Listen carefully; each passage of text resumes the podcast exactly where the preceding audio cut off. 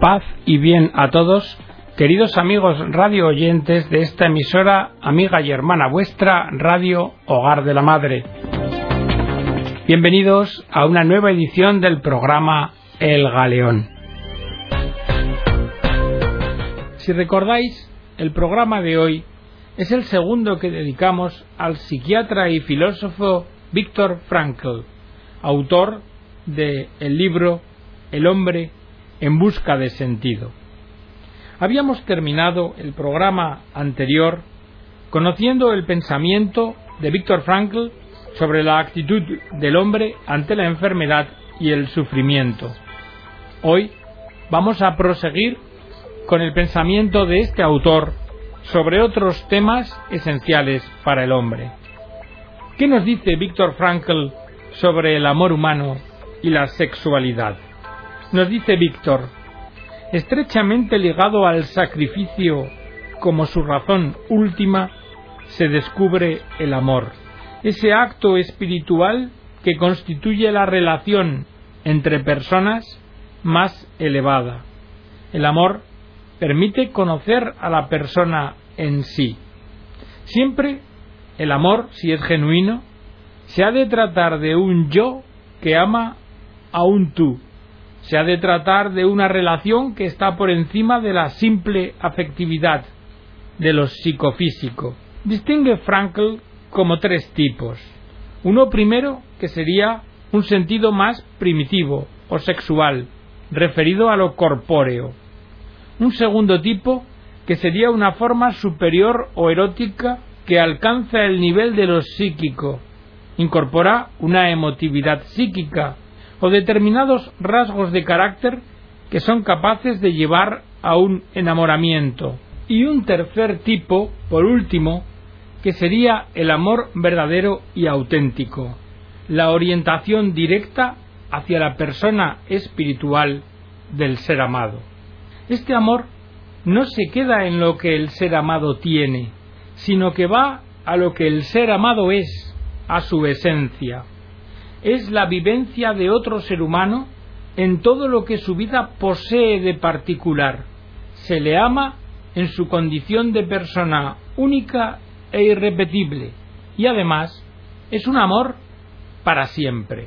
Cuando decae el amor, cuando no está la persona espiritual como punto de mira, también degenera entonces la voluntad de sentido, porque todo será subjetivo, con valor para mí en la medida en que me resulte útil. Ya no se aspirará a un sentido y a un valor absoluto. Y a un hombre así lo que le mueve es la voluntad de poder. Poder que convierte a esta persona en un ser egoísta. Basado en la experiencia, Víctor Frankl advierte, el joven que entra prematuramente en una relación exclusivamente sexual consumiendo sus energías sexuales antes de tiempo, jamás encontrará el camino que le lleve a la síntesis armónica de lo sexual y lo erótico. Quien nada más llegar a la pubertad comienza las relaciones sexuales, no podrá desarrollarse interiormente, no podrá elevarse a las formas más altas de la vida amorosa, a una vivencia profunda del amor. Con sentido común, confirmado por la psicología del desarrollo, Víctor Frankl habla del lugar y el modo de llevar a cabo la educación sexual. Las explicaciones encaminadas a iniciar a la juventud en los asuntos sexuales, dice, no deben darse nunca colectivamente. Se incurrirá en el peligro de que la explicación sea para algunos demasiado prematura y los deje sumidos en la perplejidad, en tanto que para otros será demasiado atrasada, poniéndose con ello en ridículo. El método, por tanto, racional y recomendable de la educación sexual es el individual. ¿Y dónde debe darse esta educación? Pues teniendo en cuenta que debe haber una gran confianza con quien enseña, para que el joven sepa exponer sus problemas en el momento, se desprende con facilidad que el lugar apropiado para abordar estos temas es la familia. En la pubertad, para estimular la responsabilidad del joven, hay que cultivar la confianza del muchacho en sí mismo y al mismo tiempo poner confianza en él. Y este es el consejo de Víctor. La auténtica capacidad de amar, de orientarse hacia la persona del otro, no sólo da una mayor felicidad en lo sexual, sino que previene o cura la patología psíquica que la rodea. El verdadero amor enriquece necesariamente a quien ama, mientras que un amor humano mal entendido es fuente de no pocas situaciones dolorosas. Otro tema, Víctor Frankl y el matrimonio. Dice Víctor, el momento propio de la expresión de la sexualidad será el matrimonio. El amor es lo único capaz de transformar el matrimonio. El estar sexualmente uno junto a otro por el matrimonio se transforma en algo humano, ontológicamente considerado, y desde el punto de vista ético es digno del hombre. Si el instinto sexual propio de los animales impulsa hacia el ejemplar de otro sexo, a nivel humano, en cambio, el amor se despierta por todo lo que hay de amable en la pareja, es decir, que la persona, trascendiéndose a sí misma, se abre en un acto espiritual intencional, que luego, en el acto sexual, tan solo se expresa físicamente, es decir, tan solo se encarna. La pareja no se puede contemplar como medio para un fin. La relación con el otro va mucho más lejos.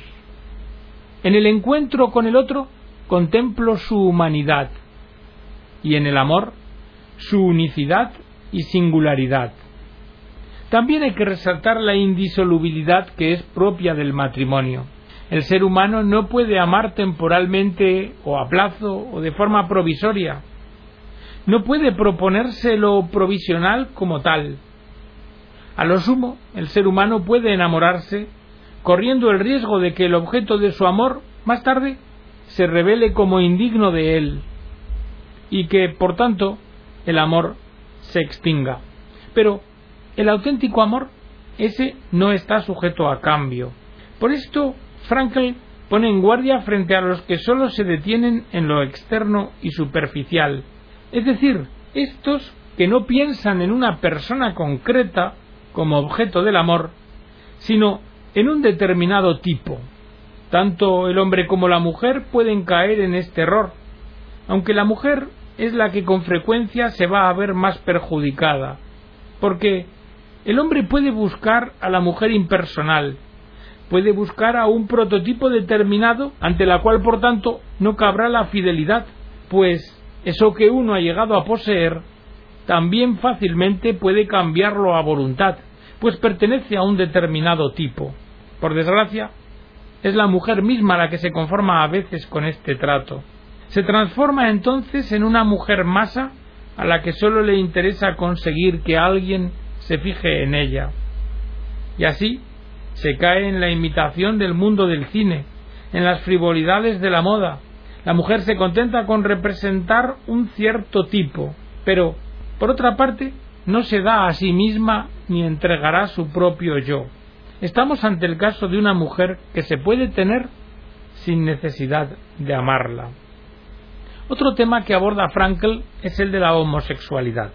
El psiquiatra de Viena como numerosos médicos, considera la homosexualidad un trastorno o patología y constata que son muchos los homosexuales que también lo perciben así y que piden ayuda especializada.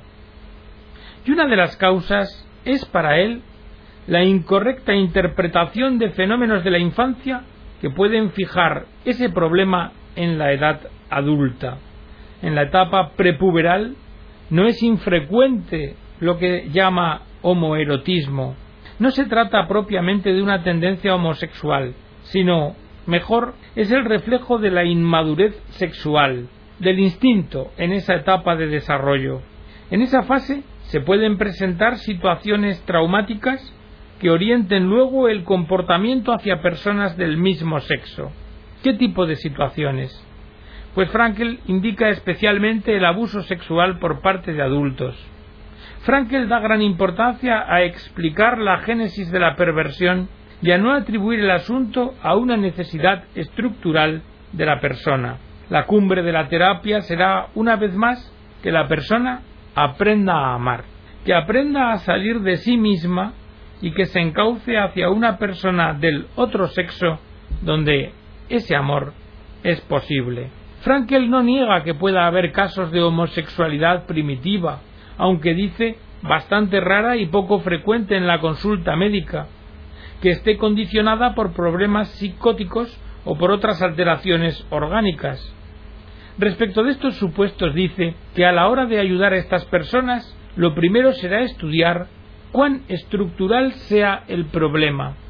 Si estuviese muy arraigado, convendrá orientarles hacia formas de interés distintas del sexo, que puedan dar un sentido a la vida, porque el mal uso de la sexualidad no conseguirá nunca satisfacer el deseo innato de una existencia llena de significado. El objetivo que Frankel plantea en el tratamiento de la neurosis sexual sintetiza bien su pensamiento. Propone que el individuo tenga deseos sexuales solo y exclusivamente cuando ama. Sostiene que este hecho es bastante, es de por sí garantía de una vida sexual digna del hombre. Víctor Frankl también trata el tema de la depresión. La depresión, muchas veces asociada a ansiedad, obsesión u otra sintomatología psíquica, es analizada a fondo por la logoterapia. Frankl indica que en los animales no hay verdaderas depresiones, aunque puedan sufrir alteraciones metabólicas. Solo el hombre puede experimentar los sentimientos de culpabilidad, de reproche y otros semejantes, puesto que estos brotan de lo auténticamente humano, brotan de la conciencia. La tensión entre el propio ser y el deber ser propio se convierte para el melancólico en un abismo. Y la melancolía, dice Frankel, precisamente es una enfermedad que revela un sustrato espiritual. El síntoma depresivo es como una marea baja anormal que deja al descubierto un arrecife. Los sentimientos de culpa del paciente, más que la causa de la enfermedad, son algo puesto de manifiesto por un tono del humor bajo. Ante una persona con depresión se han de investigar todos los elementos constitutivos, tanto los psíquicos como los somáticos. Como parte del tratamiento se debe conseguir que aunque en todas sus valoraciones sea arrastrado por la corriente depresiva, al menos mantenga la cabeza afuera. Es decir, que el enfermo intente racionalmente atender a lo que los médicos le dicen, que comprenda que en su situación no puede ver todo claro, que es como si le hubieran puesto anteojos oscuros, como si hubiese una nube que momentáneamente ocultase el sol a nuestra mirada, pero sin que por ello dejase de existir el sol, aunque no lo veamos. Frankel también se pronuncia sobre el valor de la vida y la defiende desde el inicio hasta el final. Para Frankel, cada vida humana vale por el hecho simple de ser vida humana. Él hace la pregunta, en el caso que sea, ¿hay vida humana? Y contesta, si la hay, no es lícito el aborto, no es lícita la eutanasia, no es lícito ningún procedimiento análogo. Frankel se refiere y fija en una forma de hablar con la que se pretende justificar la eutanasia, que es la destrucción por vía legal de una vida entendida como indigna de ser vivida, una vida entendida como inútil. Aquí, dice Frankel, hay una clara ignorancia de la diferencia entre utilidad y dignidad, porque la primera, la utilidad, puede medirse por la capacidad o eficiencia vital y social de un individuo, pero la segunda, la dignidad, en cambio, esta se mantiene por encima de aquello. Esta siempre es inviolable. Frankel recuerda, cuando se consideran todas las dimensiones del hombre, que la existencia tiene valor absoluto, por encima de cualquier circunstancia, incluido el dolor. Y concluye, no existe una vida que no merezca la pena, por muy sufriente que sea. Además, el médico no es nunca el llamado a juzgar acerca del valor o carencia de valor de una vida humana. Lo que la sociedad humana le encomienda como única misión es la de ayudar allí donde pueda hacerlo, la de mitigar los dolores del sufriente en los casos que pueda, la de curar cuando le sea posible y la de cuidar al enfermo si no consigue curarlo. Y por otra parte, si los familiares y el propio paciente no estuvieran seguros de que esto es así, de que el médico va a actuar de esa forma, sin duda le retirarán su confianza. Y, proféticamente, adelantándose a los tiempos, diríamos, apunta. Sería terrible que el enfermo no supiera en ningún momento si el médico que se le acerca a la cabecera de la cama lo hace como médico o como verdugo. Frankel también se opone a la eugenesia y en particular habla de los niños con retrasos mentales. A este respecto, comenta la importancia que tiene que sean rodeados del amor de sus familiares, porque esto es algo insustituible e irreemplazable. Y protesta, es que eso basta para dar sentido a su vida, incluso aunque el niño fuera un ser puramente pasivo. Y agrega, muchas veces son precisamente los niños mentalmente retrasados los que en general más quieren y miman sus padres, y ellos también a sus padres. Del suicidio, Frankel dirá, incluso el propio suicida cree en un sentido, si no en el de la vida, al menos en el de la posvida, en el de la muerte. Pues si de veras no creyera absolutamente en ningún sentido, ni siquiera sería capaz de mover un dedo o de tomar la determinación de quitarse la vida. Quizá para el suicida la vida o seguir viviendo no tengan significado, pero al menos el morir parece que sí lo tiene. Ante quien quiera suicidarse, apunta Frankel, el médico no puede permanecer indiferente o neutral, y aún menos facilitarle la comisión de esa acción. Claro que, muy distinta es la tendencia actual de algunos que llegan a defender el llamado suicidio asistido. Para Frankel, no se sostienen los argumentos que, falsamente, pretenden justificar la voluntad de querer hacer de la muerte un acto de la propia libertad, y tampoco los de los que pretenden transformar la elección del suicidio como un sacrificio, como una acción con un objetivo moral. El suicidio lo único que va a conseguir, dice Frankel, es perpetuar lo pasado. En vez de borrar del mundo una desventura ocurrida o un desafuero perpetrado, porque el suicidio lo que borra del mundo no es más que el yo, el yo de quien se quita la vida. Y entonces se pregunta Frankel, ¿cómo prevenir suicidio y eutanasia? Y contesta, la prevención del suicidio y de la eutanasia se hará procurando no solo que las personas eviten la muerte voluntaria, sino promoviendo que elijan voluntariamente vivir. Frankel se pregunta en última instancia si el suicida es cobarde o valiente y contesta, el suicida es valiente ante la muerte, pero es cobarde ante la vida. Por último, Frankel, podríamos concluir, lo que hace es una llamada final a la responsabilidad.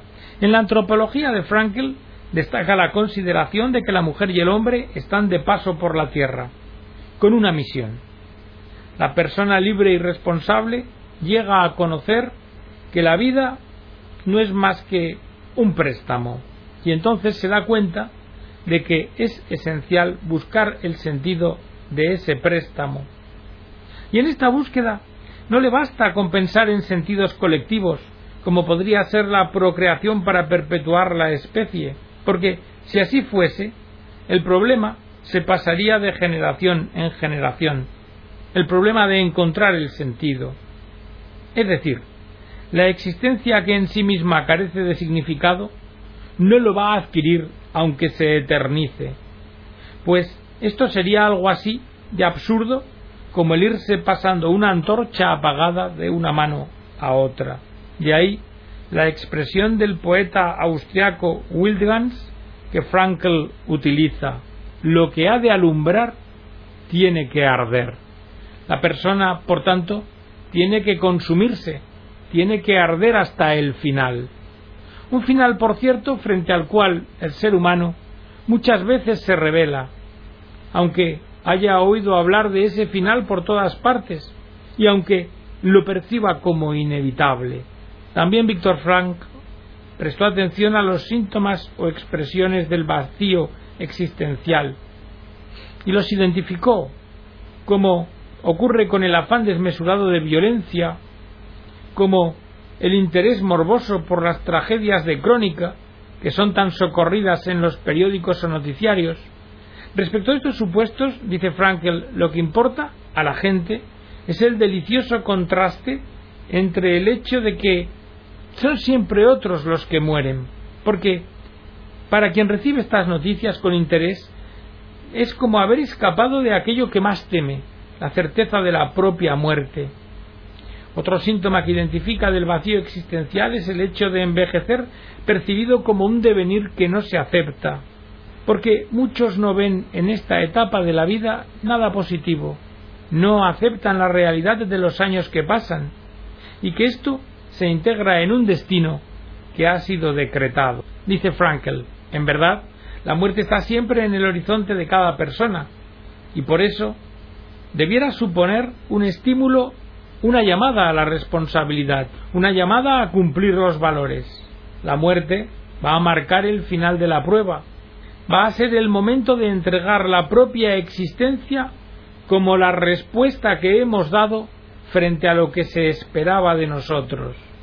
No es tanto que la muerte tenga sentido, como que es la muerte la que precisamente da sentido y no porque ponga fin a la existencia personal en este mundo, sino porque es la puerta a una existencia trascendente, que va más allá de este mundo. La muerte certifica el carácter histórico del hombre y de su finitud, y a la vez le deja intuir la presencia del ser, de ese ser que nos ha dado la misión. ¿Qué diremos, pues, amigos del pensamiento de Frankl? Pues diremos que el pensamiento de Frankl está lleno de optimismo, porque es un pensamiento basado en la realidad, pero impregnado de esperanza y de amor, porque para Frankel el amor es lo que da sentido a la vida. El amor es la puerta que abre al hombre al supersentido, a la superpersona, a Dios. Y hasta aquí, queridos amigos, la edición del programa de hoy en la que hemos nos hemos acercado al pensamiento de Víctor Frankl sobre algunos temas que son esenciales para el hombre que busca sentido. Esperamos que el programa haya sido de vuestro agrado, sirva a vuestra edificación y os emplazamos a la próxima edición. Y hasta entonces os deseamos la bendición de Dios nuestro Señor.